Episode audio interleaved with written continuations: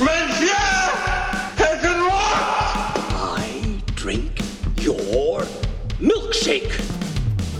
You don't understand. I could have had class. May the force be with you. That's a bingo.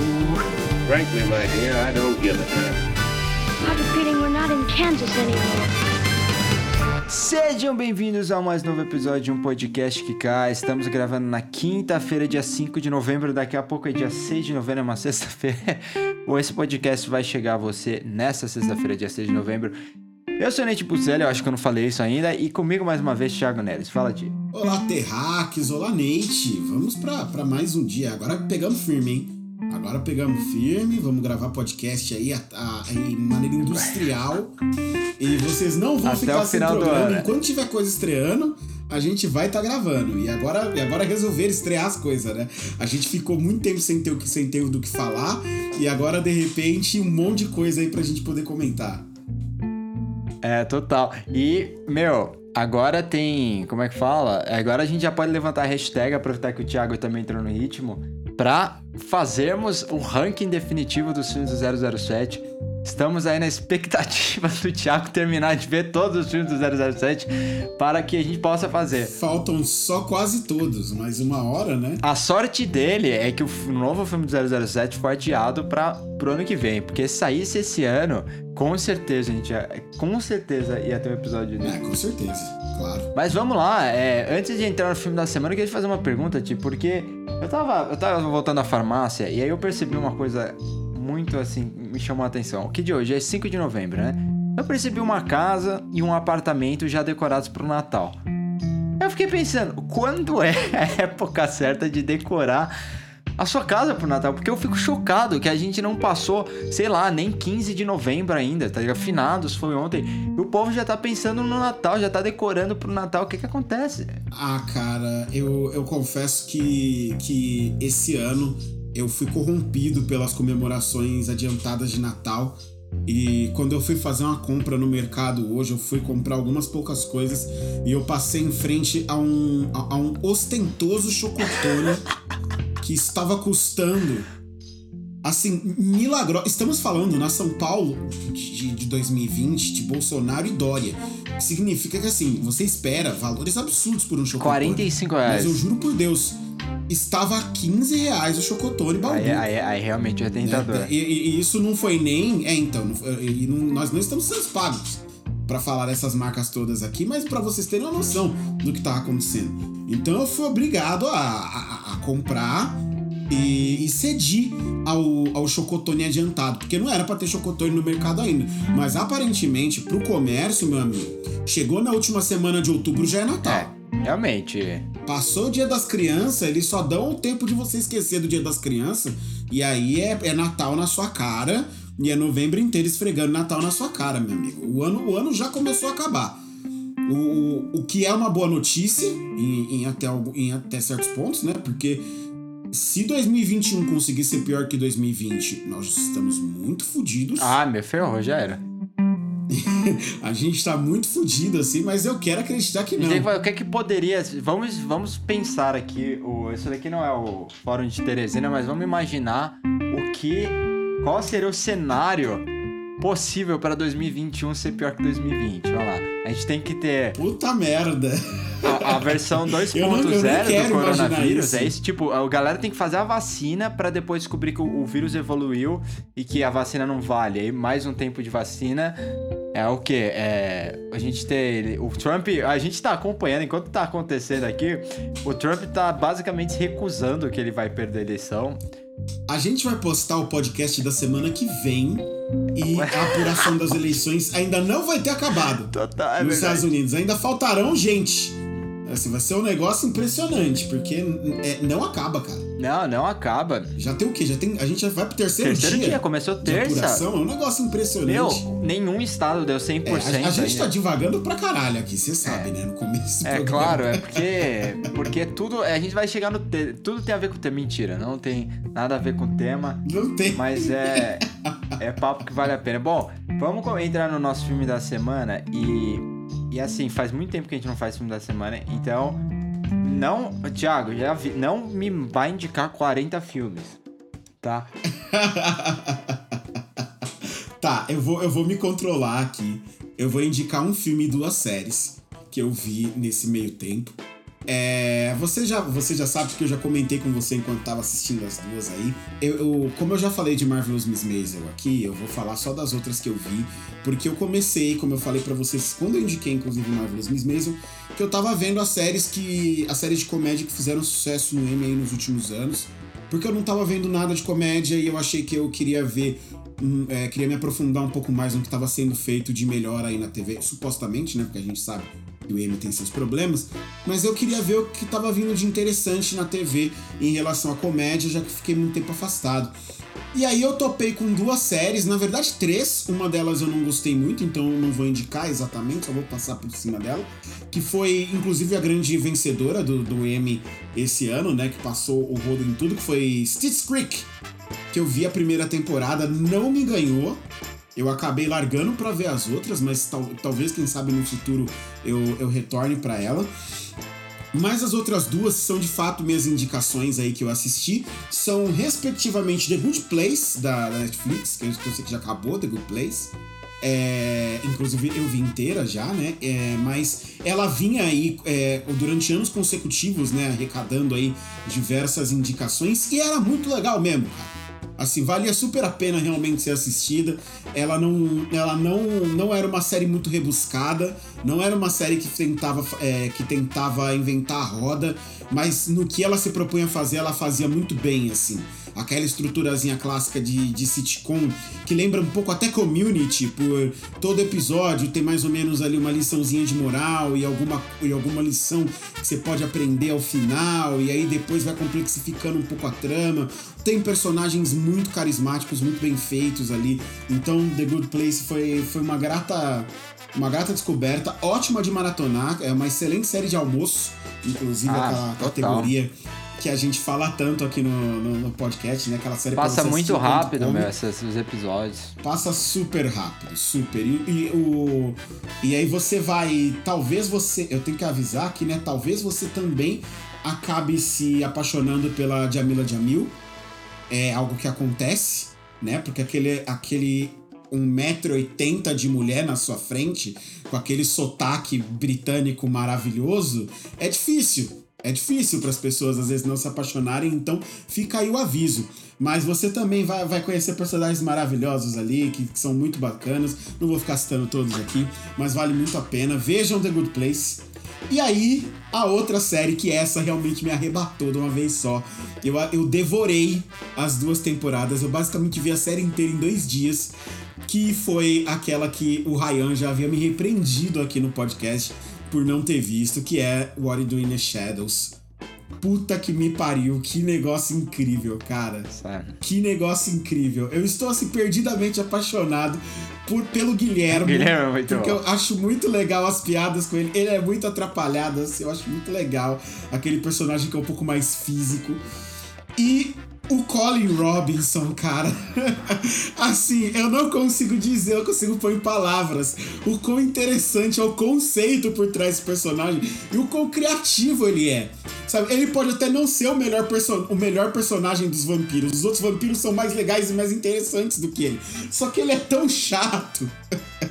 ele é tão insuportável, sabe? Você vê assim que, tipo, ele é realmente. E tu, o que é pior? Todo mundo já conheceu um Colin Robinson na vida. Né? Todo mundo já teve que lidar com alguém que parecia que ficar conversando, que aquela pessoa drenava Sim, todas as você suas não energias. consegue sair, e que sabe? Você não consegue, você você. tenta de É. todas as formas se livrar disso e ir embora. E você não consegue, aí a pessoa começa a falar. É então muito é- bom. E a segunda temporada, cara, tem aquele episódio do Super Bowl. Que é muito bom.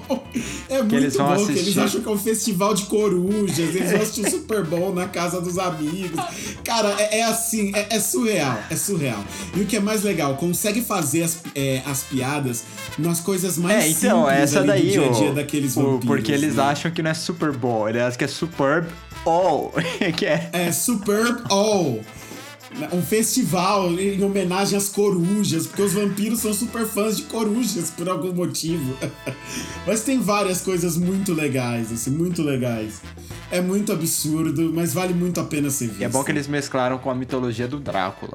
É A partir do final da primeira temporada. Sim. E você acha que não vai dar em nada, você acha que é só uma brincadeirinha meio e na segunda temporada, cara. Os episódios.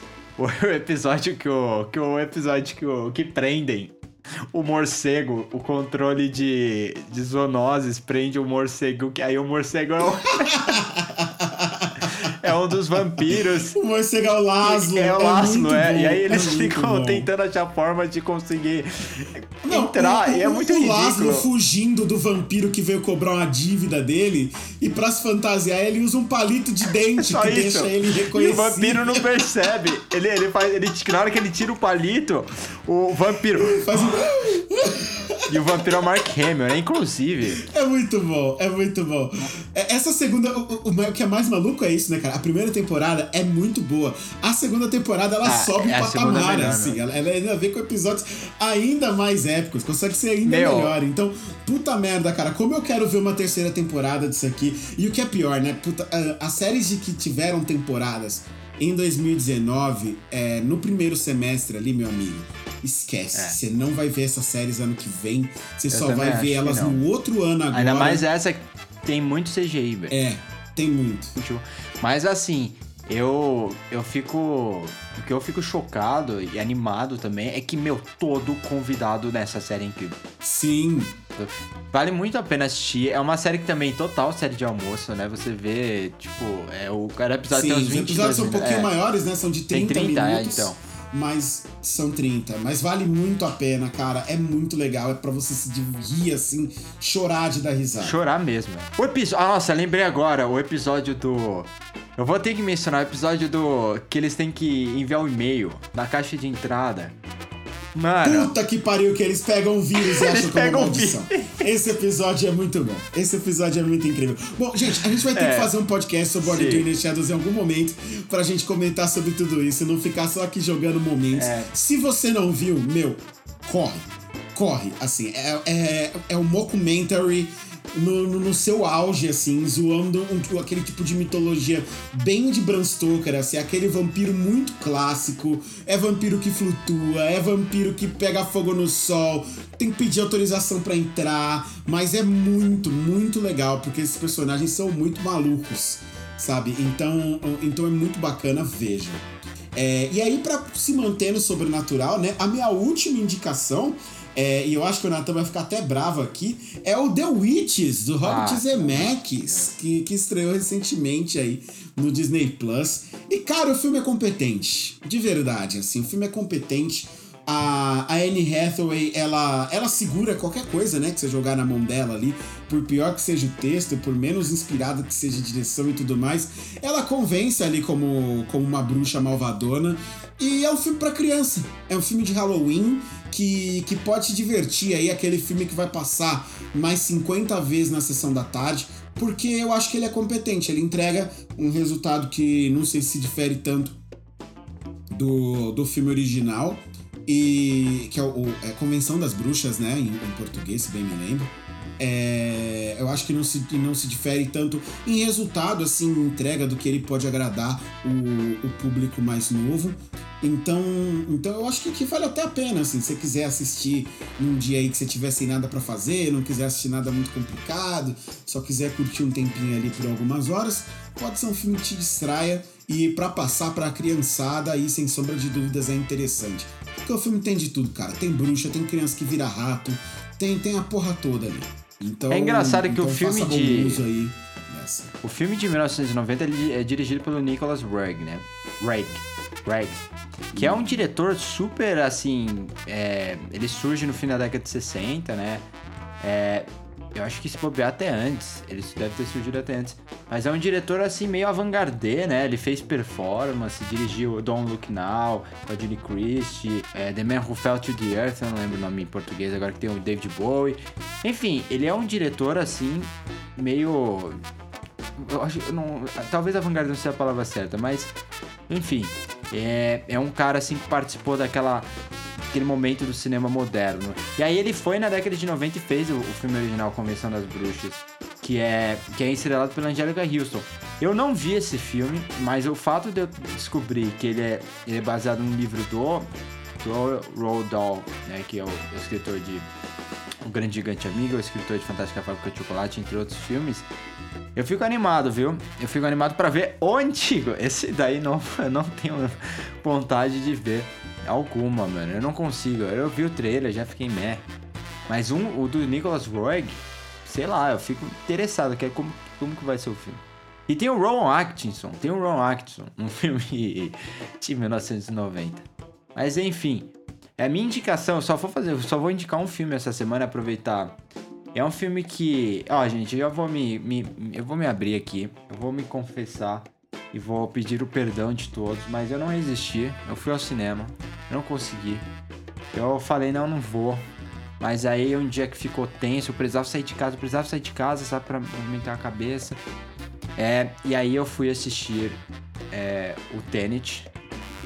E aí, o Tenet eu gostei, a gente vai falar do Tenet aqui. E aí, depois eu, eu tive a oportunidade de olhar assim o site, sem querer abrir o site dos ingressos. e vi que tinha uma sala para passar um documentário. E a sala tava vazia. Vazia, não tinha ninguém na sala. Ah, não é possível. O filme vai estrear em quê? O filme vai estrear, não, desculpa. A sessão vai começar aqui uma hora e meia. e não tem ninguém na sala. Aí comprei o ingresso. Só, só tinha eu na sala. Pra ver um documentário sobre Alice Guy Blaché, que é a primeira mulher diretora e possivelmente a primeira diretora dentro do conceito de direção, assim, de controle de narrativa da história. E, e o documentário é bem interessante, eu até acharia legal se você conseguisse ver. Talvez não no cinema, mas é um documentário de 2018. Porque ele faz uma narrativa que eu não sei se eu gosto ou se eu detesto. Basicamente, em vez dele seguir uma linha. Ele faz um documentário expositivo através de entrevistas e, e contando a história do que aconteceu, mas ao mesmo tempo, numa montagem meio paralela, ele vai contando a história do da equipe de produção, como eles chegaram até os arquivos e até os filmes antigos perdidos da Alice. É, é muito legal, é muito legal do ponto de vista de conhecer a história dela, muito legal do ponto de vista de perceber qual a dificuldade de produção. Tipo, eles tem uma hora lá que eles contam pra, pra uma senhora, eu acho que já tem lá meus seus 50, 60 anos, que ela é parente da primeira diretora da história e ela não sabia, sabe? E então é um documentário muito interessante, eu recomendo principalmente pela questão histórica, porque Alice Guy a gente falou aqui já da Lloyd Webber, inclusive a Lloyd Webber é mencionada no filme. A Lloyd Webber é ótima, a Lois Webber é mencionada no filme, mas é, Alice Guy foi mentora da, da Lois Webber, de certa forma. E ela veio antes e, e ela fez muitos e muitos curtas-metragens, muitos e muitos, antes de qualquer outra diretora, antes da Dorothy Asner aparecer, antes da própria Lois Webber aparecer, a Alice Guy Blaché já tinha feito muita coisa, né? Ela foi um dos primeiros nomes, né? Eles falaram que o, o, o cinematógrafo ele, ele foi exibido em 1895 e em 1896 ela já estava fazendo filme. Então é muito legal ver isso. É, e como eles meio que acabaram com a história dela. Fica a dica aí. O filme se chama. O filme original se chama Be Natural, The Untold Story of Alice Blaché. Porque nos estúdios dela, ela tinha uma placa gigantesca que ela deixava lá escrito Be Natural, seja natural. Para os atores, tipo, pra todo mundo ser natural no set. Numa época em que não era assim, era uma época muito mecânica, né? E aí eles usaram esse é o, sub, esse é o título do filme em inglês. Em português eu acho que é Alice Guy Blaché, a história não contada. Então, essa é a minha indicação, meu filme da semana. Quem conseguir, assista. E vamos para nossa pauta principal, que é um filme da mostra. Uma mostra que, tá, que se encerrou já, se não me engano, mas é um filme que em breve estará aqui no Brasil. É um filme brasileiro, um filme que a gente mencionou quando a gente fez aquele episódio falando sobre os selecionados de Cannes que é a Casa das Antiguidades. E, nossa, esse filme, eu, eu acho que tem tanta coisa pra falar desse filme. Então, primeira coisa, assim, se vocês quiserem é, ver o filme, assim, sem spoiler algum, eu não acho que o spoiler vai atrapalhar qualquer parte da, sua, da experiência. Até porque a gente não vai entrar em spoilers específicos, né? Mais uma coisa geral. Mas, de qualquer forma, é, quem assistiu o filme, eu acho que participe depois, né? Através das nossas redes sociais, arroba podcast que cai. arroba Sieverts, arroba Thiago Godzilla, porque gera muita discussão. E outros colegas, meus amigos, também não gostaram. Então vamos entrar nessa discussão porque esse é o primeiro longa-metragem né, do desse cineasta aqui de, de, São Paulo, mas ele não é paulistano, que é o João Paulo Miranda. João Paulo Miranda Maria. Isso. Ele é de Porto Feliz, né? Já tem 38 anos. E ele ficou famoso pelo último curta de 2016, que é o A Garota que Dançou com o Diabo, porque ele gastou 500 reais para fazer esse filme. E ele já tinha sido selecionado para Cannes anteriormente, mas aí ficou famoso porque ah, o diretor que fez um curta de 500 reais é selecionado para o Festival de Cannes. E é engraçado isso, né? Porque eu já ouvi de gente de produção assim que fala: Meu, nunca diga que seu curta é barato, porque senão ninguém vai dar a mínima para ele. E nesse caso foi o contrário, mas muito porque ele já tinha um relacionamento com o festival. Então isso é importante. Lembrem-se da ideia de relacionamento, vai voltar a falar disso mais pra frente.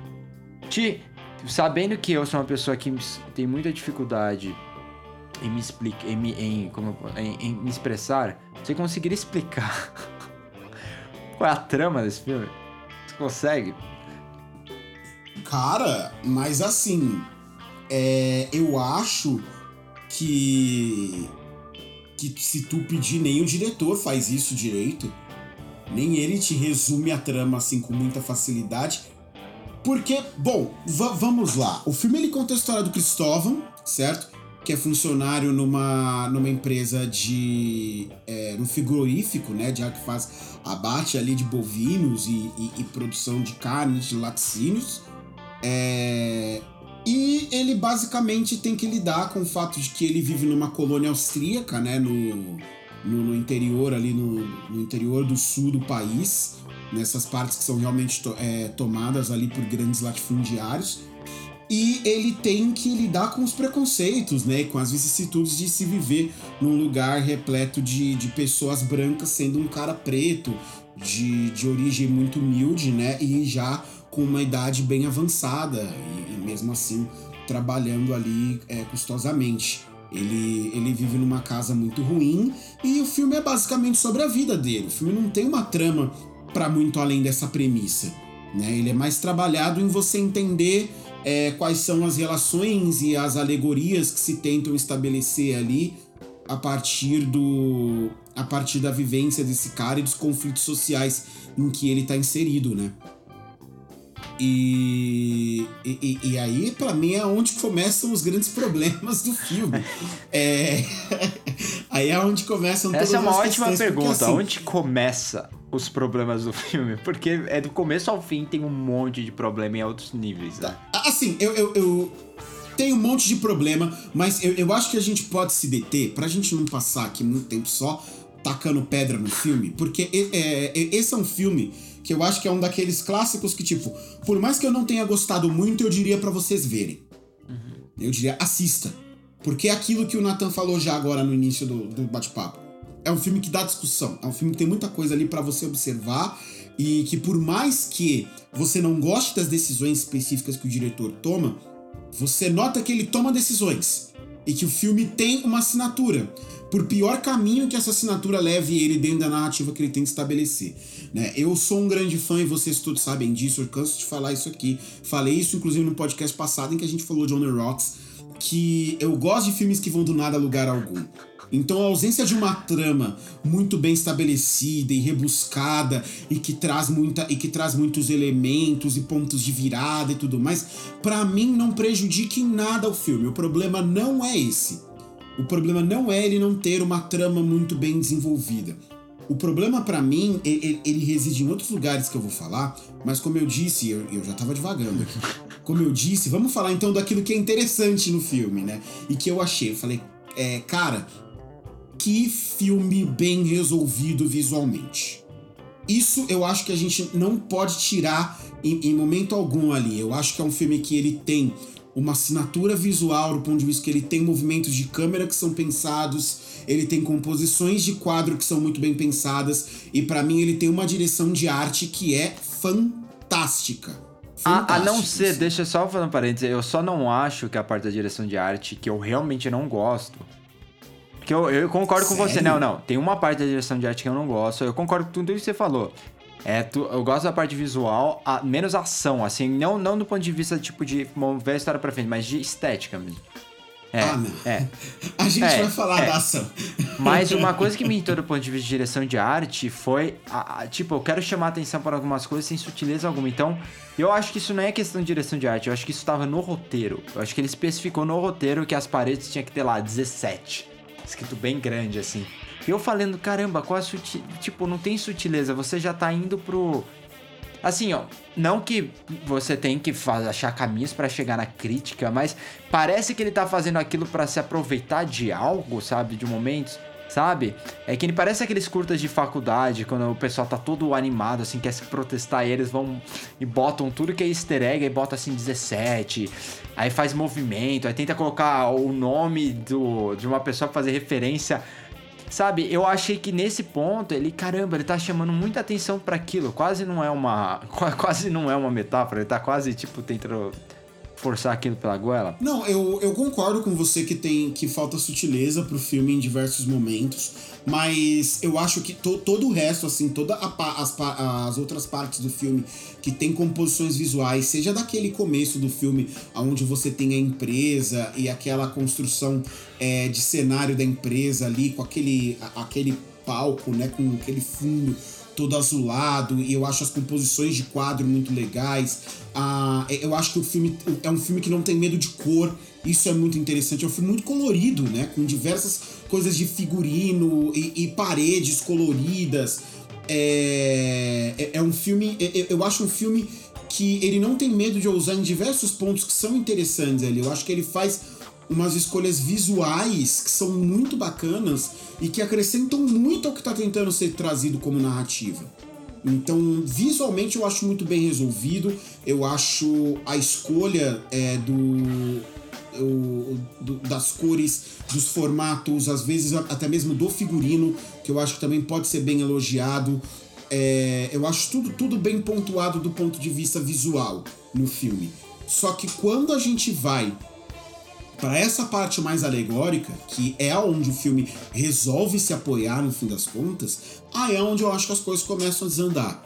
Aí é onde eu acho que cai aonde você falou, o filme ele começa a cair em obviedades, o filme começa a recorrer a, a, a estruturas que ficam rodando ali e que não levam a lugar nenhum. Acho que ele tem uns dois ou três embates com os moleques antes deles serem minimamente relevantes na história, por exemplo. É, eu, eu acho que ele se perde em analogias que ficam.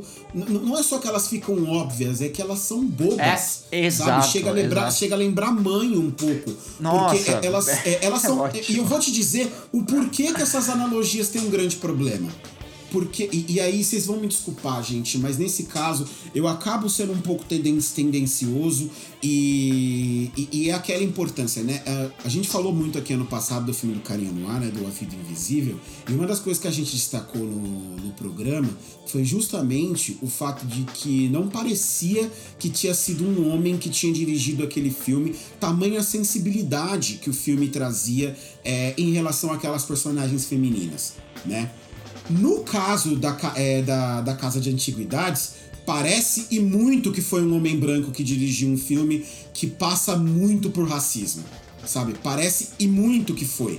E, essas, e, e esses problemas de analogias e essa coisa meio panfletária que acaba se estabelecendo ali com o filme, pra mim passa totalmente por isso é, passa totalmente por essa. É, por, por o filme se propor a explorar temas que às vezes escapam um pouco à realidade do seu diretor, que é diretor e é roteirista do filme também, e que, portanto, estabelece algumas analogias ali que parecem muito realmente é, analogias de uma pessoa branca querendo contar uma história sobre racismo e sobre estruturas sociais que ela não conhece bem. Então falta, uma, falta a ela essa sensibilidade e falta material de apoio no fim das contas, porque ele não tem um livro é, escrito por uma mulher que já contém essa sensibilidade, como o Karim teve, né, na hora de fazer E outra coisa, tem um problema gigante que isso é uma fala dele. Então, eu vou citar aqui João Paulo Miranda, ele falou que o personagem não era assim, não era ele não era pra ser necessariamente negro. Então, o ator foi co- contratado ator negro, mas não importa. Foi feito o casting e eles contrataram a, a- aquele ator. Bom, eu entendo o que ele tá querendo dizer. E ele tá tentando dizer algo assim, gente, você não precisa escrever necessariamente personagem negro pra contratar o ator negro. Você tem que escrever um personagem e você faz o cast. O problema é que inter- existem uma prob- problemas muito grandes relacionados à cor da pele desse personagem que levam ao clímax, ao conflito principal do filme. Então, tipo, é é uma contradição gigante. Eu não sei o que, o tá errado. Você só E o fala. contexto no qual o personagem tá inserido, né? Eu Sim. acho que dizer que o personagem poderia não ser negro, que isso foi uma questão do casting, isso pra mim é, é, é, é beira o inadmissível, sendo bem sincero com você. Porque o, o, o filme muda completamente de aspecto se o perso- personagem sendo negro ou não, no contexto que ele tá inserido ou não. E se isso não era importante pra sua trama, meu amigo, é, desculpa, você acrescentou um monte de coisas ali. Aí, isso- eu acho que isso explica muito mais, na verdade, do que o que a gente viu em tela, né? Porque se as analogias não funcionam e o plano não era que o personagem fosse negro, significa que todas essas analogias nesse sentido que foram colocadas ali no filme, elas foram colocadas a toque de caixa, depois que ele viu o cara e falou: Hum, e se a gente fizesse com que o personagem fosse negro? Aí eu vou colocar umas coisinhas aqui no roteiro pra dar uma incrementada e é isso, mas já tá tudo aí. Ele pode ser o que for. E não, cara, essas coisas. é- isso. Se tem algo que é composição de mise-en-scène, é você, é você imaginar o, o- o- Até mesmo no ponto de vista visual, no ponto de vista de trama e desenvolvimento de roteiro e tudo mais, a etnia do seu personagem, como ele se relaciona no contexto que você está inserindo ele. É um personagem afrodescendente, negro retinto, no meio de uma colônia aus- austríaca, no sul do país. Sabe, com as pessoas com as pessoas do agronegócio. Isso não pode não ser um contexto relevante pro seu filme. Pós-eleição se de um você presidente coloca isso no racista, seu né? filme, Que tá óbvio, é, que eu acabei cara, de e se falar. você coloca isso no seu filme, você não pode, em hipótese alguma, ignorar esses aspectos, sabe? Eu acho que essa declaração é ainda pior, ela torna as coisas ainda mais Sim, desesperadoras. E, e- e o que, e, e o que é pior de tudo isso, vamos entrar nesse ponto, pelo amor de Deus. Porque pra mim o, o filme ele tem dois problemas muito graves. A gente já citou o primeiro, que são, que são esses problemas nas alegorias, e você elucidou agora muito bem o, o como que isso fica ainda pior. Mas tem aí uma outra questão. Porque se for um fator de casting, o casting foi muito mal feito, esses atores são ruins, cara.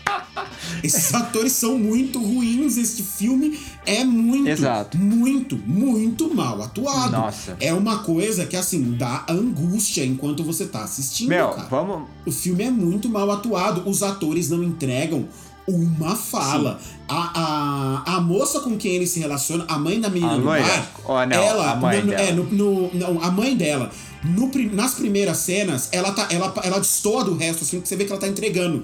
Aí você fala, meu Deus, ela tá entregando falas, que coisa incrível. Alguém nesse filme tá conversando com naturalidade. E aí chega, e tipo, isso dura só a primeira cena, só aquela cena do almoço deles no, de- depois a cena do jantar ela é tão desastrosa quanto e daí em diante é só desastre atrás de desastre atrás de desastre cara não entregam uma fala as crianças são horríveis sabe Aqu- aquelas crianças que vão atrás delas são horríveis as falas dele quando ele tá interagindo com as crianças são piores ainda eu juro por Deus que os moleques têm uma arma gente e pra, eles e pra ele tocar os moleques do Zerunda onde eles estão ele balança o braço e grita sai daqui e os moleques saem correndo. Sabe? É, É. é absurdo de mal Mano. feito. Assim, é nível, é nível o, o pare- em dados momentos parecer que o filme ia cair numa galhofa absurda por causa dessas cenas. Porque você olha e fala, meu, não é possível. Não é possível. Não, não teve um diretor nessa unidade para poder virar pra alguém, pra poder É virar pra isso esses caras e falar, amigo, não tá natural, vamos de novo. Então, é isso que mais me Sabe? tira É- do é sério, desesperador. cara. Porque a gente já falou aqui, e eu citei semana passada o que é esse companheiro, não vou nem entrar nos méritos do filme, mas uma coisa que tinha muito me chamado a atenção naquele filme foi como atores que eu admiro demais. O Matheus Nattergali é um dos meus atores brasileiros favoritos. Cara, ele tá bom em tudo. Assiste ele em Cidade de Deus, ele destrói. Ele no. Carandiru ele destrói. Não, no Carandiru sim, mas o, o Alto da Compadecida ele destrói. E ele tá inclusive com o Celton Mello, que também tá no Que é esse companheiro, que também não entrega fala. Pedro Cardoso não entrega fala. Então tá, tipo, é tenebroso. Aí você para de perguntar: caramba, eu já vi esses mesmos atores, tipo, muito bem em outros filmes. O que acontece é o diretor. Por quê? Porque naquela época esses caras estão surgindo. É o primeiro grande papel do Matteo Nartigali no cinema. Celto Mello também. Então, você tem essa transição desses caras que vêm do teatro, ou às vezes de novela, e, vo e você como diretor, você tem que saber preparar eles para isso. E não, e a primeira coisa que você tem que fazer é, ó, amigo, você tá falando errado, você tá fazendo errado aqui. E agora você vem ver, vem ver a cena. E eu entendo naquela época vai, não tinha, não tinha playback, né? Que era gravado em película. Mas você, isso é uma. Pelo menos parte daquilo você consegue corrigir, tipo, ensaio, sabe? Mas mostra no playback, principalmente quando é digital, e fala: aqui que você tá errado, você tem que fazer de outro jeito. Por isso que existe ensaio antes. Em leitura de texto, às vezes você já aponta essas coisas. E o pior de tudo isso é, é que é fundamento. Você, se você não fundamenta a entrega da fala, você não consegue expandir em nada a sua atuação. Porque você já não tá com o espectador lá. Assim, eu não sei o que você acha, Ti, mas eu, até por ser uma pessoa muito mais classicista que você nesse ponto, é, eu acho o ator para mim é sempre a parte mais importante do filme. E não tô, tipo, desmerecendo o visual e os enquadramentos e a composição, porque eu, como diretor, acho. Isso são coisas que eu me importo muito, mas. É, o ator é a primeira camada, é a primeira coisa que vai te chamar a atenção. Então, se o ator não tiver carisma, não vai funcionar, sabe? Se o ator não tiver técnica, também não vai funcionar. Então, ele tem que ter essa, é, pelo menos a técnica, que é para você conseguir assistir o filme entendendo que aquele ator faz parte da daquela história e não que ele tá tentando. E nesse filme não é nenhum caso de tô entregando a fala com a enunciação alta, tipo de teatro, né? É, é impressão que a pessoa tipo tá lendo ou tá tentando lembrar do que ela leu durante a a, a, a gravação da cena. Então ainda pior. É muito amadorismo. Tem fala sem entonação, cara. Sim, assim, coisas várias. muito ruins, muito Várias. ruins. Aquela mulher, É, a e assim, tradutora, no E, começo. e, assim, é super compreensível, é, é muito ruim. Mas assim, é, é até compreensível, porque assim, é, você vendo as pessoas falando, de imediato você saca e fala, tá, esse filme trabalhou com as comunidades da cidade onde eles estavam, e essas pessoas provavelmente não eram, ator, não eram atores e atrizes. Né? Deve ter trabalhado com muitos não atores. Mas e aí, Bacurau também fez isso.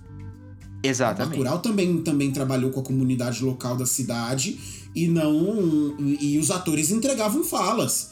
Sabe, quem tava no filme teve o mínimo de preparo, essas, foram conversado com essas pessoas, foi desenvolvido alguma coisa com elas, ao ponto de que elas sabiam o que fazer quando você apontou uma quando você apontava uma câmera pra elas. O Bacurau Aqui você não aqui se parece incomoda. que você É, você não, em, gente- em momento algum, praticamente. Aqui parece que todas as pessoas que estavam em tela estavam vendo uma câmera pela primeira vez na vida, sabe? E que elas ma- malemar sabiam o grande esforço que eles fizeram foi dizer, ó, não olha pra câmera e diz isso daqui.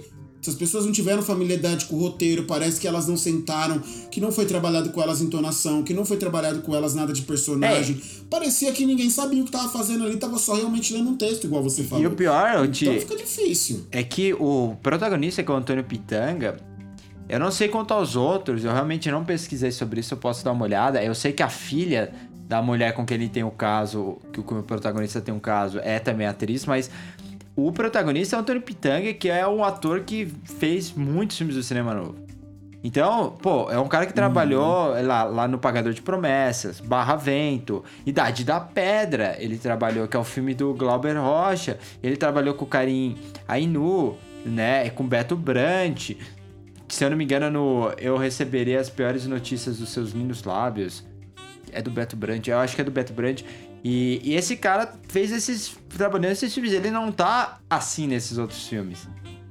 Então, de novo, a, a, eu nesse caso especificamente, eu diria que foi orientação do diretor pro protagonista pra fazer algo que tipo o diretor não soube explicar direito, não soube cobrar, ou ele pensou que ia dar ia ser uma coisa, é que nem a escalação do elenco. Ah, eu pensei que ia ser isso e no final foi outra, só porque eu não consigo culpar os atores desse caso, de verdade, eu não consigo. Pra mim é culpa total do diretor. Quando vira essa bagunça gigantesca, eu, eu me sinto assim. E uma coisa eu, e, que eu, eu senti do começo ao fim do filme é que. É que ele, ele queria ser em alguns momentos o Gabriel Mascaro, que tem umas coisas aí que você pode relacionar ao Boi Neon, você pode relacionar ao, ao Divino Amor. E em outros momentos, Ele queria ser o Kleber Mendonça Filho, então parece meio com um casamento de Bacurau com Boi Neon, sabe? Com o Divino Amor pela Nossa. distopia. Só que não chega em nenhum lugar, tá ligado? Ele não é, ele não é, acho que tão ele não abraça o cinema de gênero como Bacurau, e ele não é emocionante como Bacurau. Ele não é assim, eu acho que intelectual sem ser pre... porque eu pelo menos não sinto que os filmes do Máscara são pretensiosos, mas eu acho que eles são Também filmes meio intelectuais assim, sem ser pretensioso. Ele não chega àquele nível de também se comunicar com a, a regionalidade. Isso é um outro ponto que pra mim é muito interessante, que o Mascara é pernambucano e o Kleber Mendonça Filho é pernambucano e eles falam da regionalidade do lugar que eles vivem, cresceram. Nesse caso, é um cara assim do interior de São Paulo falando de um, de um personagem que vem de Goiás, pessoa família pobre, vai, vai pro sul porque ganha uma oportunidade de trabalhar na fábrica. E, e meio que eu acho que o personagem se parece deslocado. Por quê? Voltamos na questão da alegoria que eu te falou. É muita necessidade de fazer alegoria, sabe? Então eu preciso deslocar esse personagem pro sul, sabe? Porque o sul é o que representa essa essa distopia que o Brasil tá vivendo agora, sabe? Que foi algo que nem o Mascaro nem o Kleber fizeram. Preciso trazer um personagem que não é de uma região que eu conheça muito bem. Eu vou trazer de Goiás. E aí vão envolver com outros personagens e você, em momento algum, você se importa por esse personagem. E quando vai chegando no final, você vai vendo que no, no fim do tempo ele, ele, ele é uma vítima, mas ele não é tão vítima assim, pela forma como ele trata as pessoas no final. E aí que vem a questão, a maior problematização ética, né? De você querer achar que não importa a cor da pele do seu personagem dentro dessa narrativa.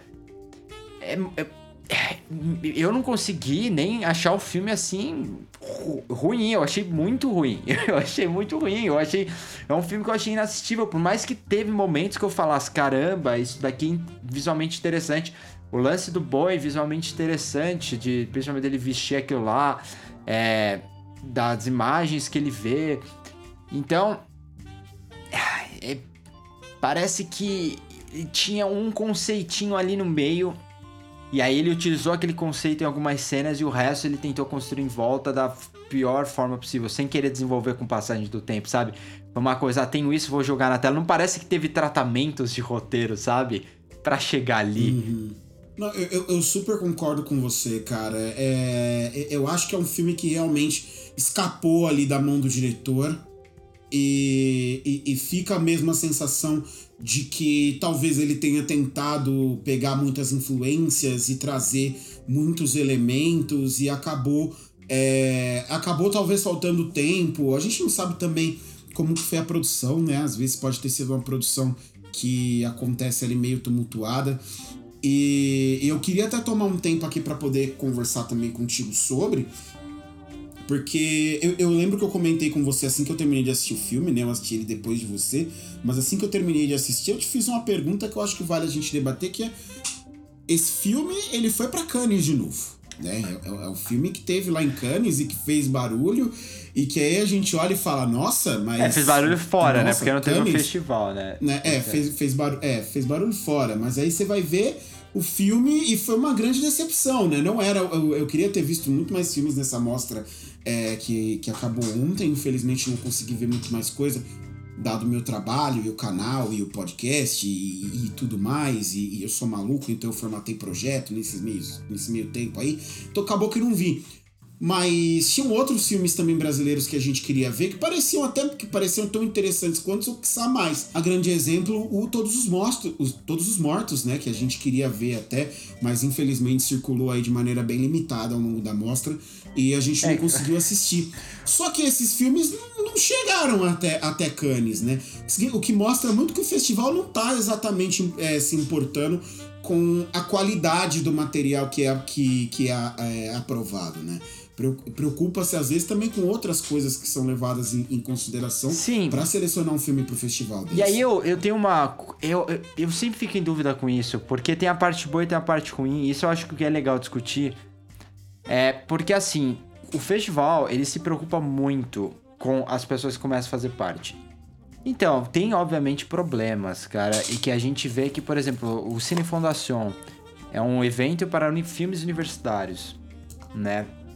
É, a maioria das pessoas aqui no Brasil, de universidade, não sabe que o Cine Fundação é um evento para filmes universitários, a não ser que provavelmente você seja da USP, é, da, da UFRJ, por aí.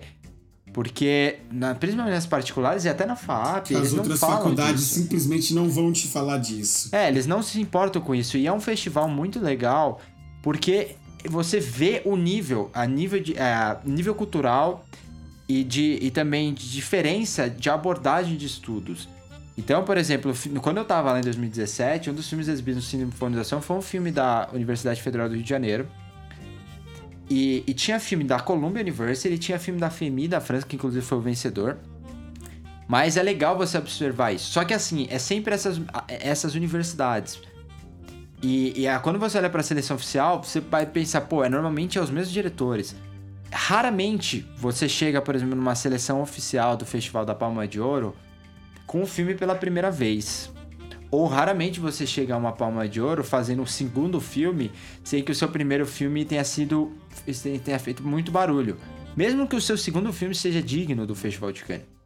Porque é muito do relacionamento que você estabelece com aquele lugar. Então, por exemplo, se eu curta foi exibido no Cine Fundação e pros, pro, pro rapaz brasileiro que exibiu um filme lá no Cine Fundação no ano que eu estava lá, com certeza ele vai manter contato com o pessoal do festival. E o festival vai manter mesmo contato, na verdade. Vai questionar como ele tá indo.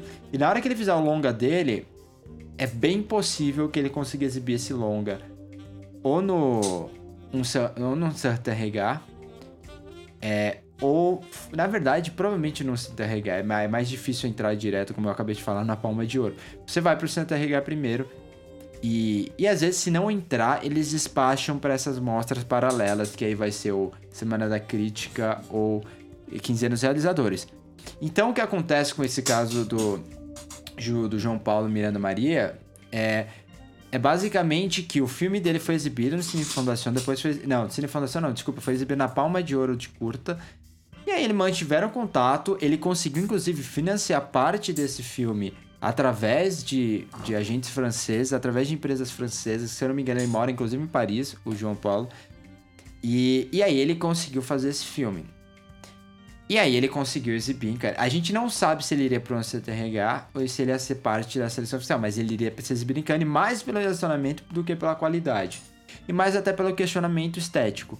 O que eu entendo, e que eu acho que é a parte mais chata disso tudo, é que são filmes que, que quando a gente pensa em alguns outros filmes que saem, sabe? E filmes que às vezes são pequenos e, e poderiam estrear no Festival de Cannes.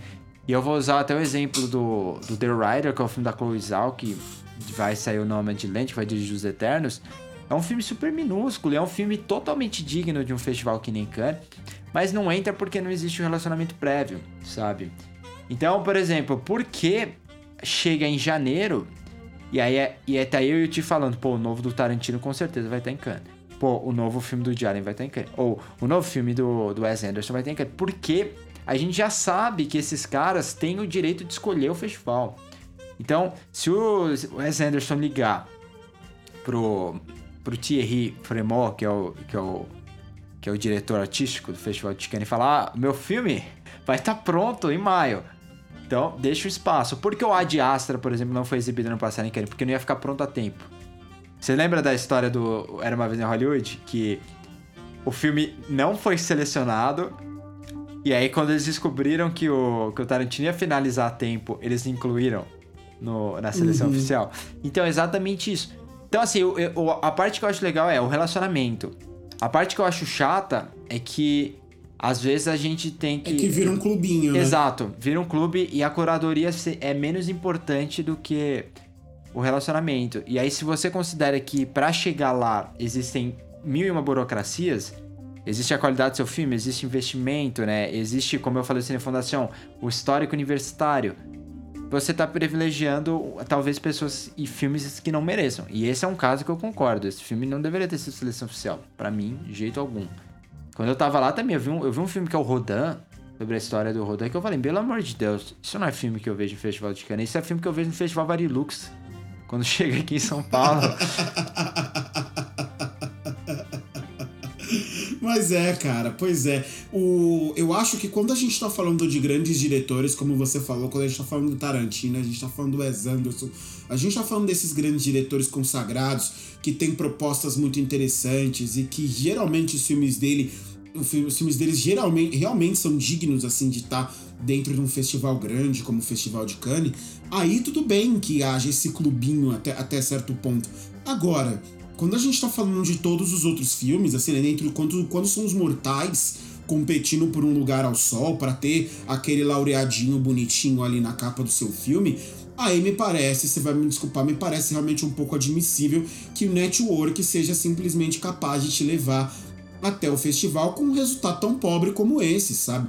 Por mais que seja interessante, que ele tenha um relacionamento com as pessoas do festival e que, e que aí por isso o festival continue dando um destaque para ele, mesmo que ele faça um filme ruim, e aí provavelmente o próximo filme dele que ele fizer também vai acabar entrando na seleção do festival e aí vai ser observado de novo e tudo mais.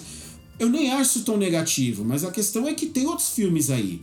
Né? Tem outros diretores jovens também querendo esse portfólio, querendo essa atenção e querendo realmente participar do festival e aproveitar das coisas que o festival tem a oferecer para jovens diretores, né?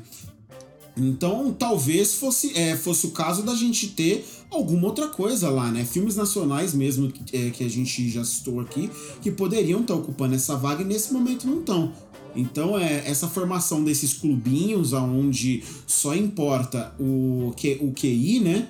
Eu, eu confesso que eu acho execrável para um festival de cinema que se propõe, inclusive, a ser um festival de cinema diferente, né? Porque Cannes geralmente carrega o estandarte entre os outros festivais de cinema, né? Eu acho que Cannes e Berlim, é que Berlim é claramente mais político, né? Cannes tem um foco um pouco mais artístico, enquanto Berlim tá focado claramente assim em filmes que são mais políticos e que têm posições políticas mais claras. E eu acho que é um absurdo que esses dois festivais se desviem do, do puro. Ok, vamos selecionar os filmes que se encaixam melhor dentro dessas propostas que a gente está querendo trazer aqui. É só legal sabe? falar de Berlim e porque eu adoro essa discussão de festival, porque tem tantos que são bem legais e você vê essas diferentes facetas. Quando você pega os, os cinco principais festivais do mundo, que são Sundance, Berlim, Veneza, Toronto e Cannes, você tá você tá vendo que o único desses cinco grandes festivais que está dentro de uma cidade cosmopolita é Berlim. E isso reflete demais no, no, nos filmes que entram lá. E, e também na, nos cineastas que estão lá, nos movimentos que estão lá. Né? E, e, e, realmente é a única grande capital assim que recebe esse, um desses cinco festivais. Outro Sundance é uma cidade pequena de, de Utah, né? Cannes é litoral da França, cidade minúscula. Veneza, ok, uma cidade gigantesca, mas é uma cidade muito mais assim paradisíaca, digamos, né? É uma cidade turística. Você não tem movimentação política e cultural cosmopolita em Veneza. E Toronto, ok, uhum. Toronto tem, mas não se compara, né? Em Toronto é uma cidade, assim, por mais seja é que Toronto grande, é um festival menor. muito à parte também, né? Toronto é, é o festival do Oscar. Não é um festival, Toronto é uma Toronto... mostra praticamente, né? É, é uma mostra para reunir, ficar, é porque ficar perto dos Estados Unidos, então é mais fácil reunir os votantes todos lá. E ele acontece no período certo para você ir lá assistir todos os filmes que são competidores ao Oscar daquele ano e já definir quem que você vai votar.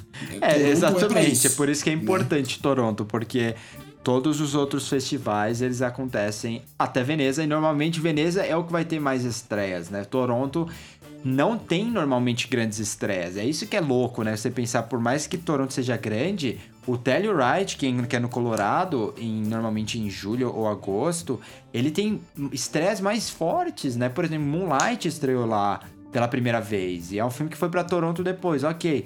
Mas Toronto acaba reunindo meio que filmes de todos os festivais como a Mostra São Paulo, sabe?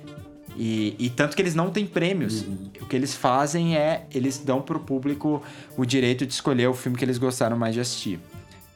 É, mas é muito louco isso. Esse, esse lance de você refletir, ver os filmes que refletem festival é, é super legal. É por isso que é legal ver também quando acontece de um cineasta, por exemplo, Wes Anderson estrear, porque ele estreou o Grande Hotel Budapeste em Berlim e não em Cannes. Eu acho que tem alguma coisa a ver com o festival, sabe? Eu acho isso muito legal. Bom, gente, essa foi a nossa discussão aí. Vamos chegar a uma hora agora, até que o programa ficou bem, ficou bem em ponto dessa vez. Agradecemos a sua audiência. Esperamos que você esteja com a gente semana que vem. Vem mais episódios por aí. A gente vai falar de Tênis, a gente vai falar de Rebeca, de outros filmes que ainda vão estrear. E a gente tá devendo, Ti, o episódio das nossas performances favoritas de atores. A gente fez das atrizes. Parece É que foi um ano já. Parece que faz anos que a gente fez isso. E na verdade, a gente esqueceu completamente de fazer de atores, mas faremos. Vocês vão ver, a gente vai fazer sim. Gente, muito obrigado e até semana que vem. Valeu, Ti. É isso aí, galera. Muito obrigado. Até semana que vem. Tchau, tchau.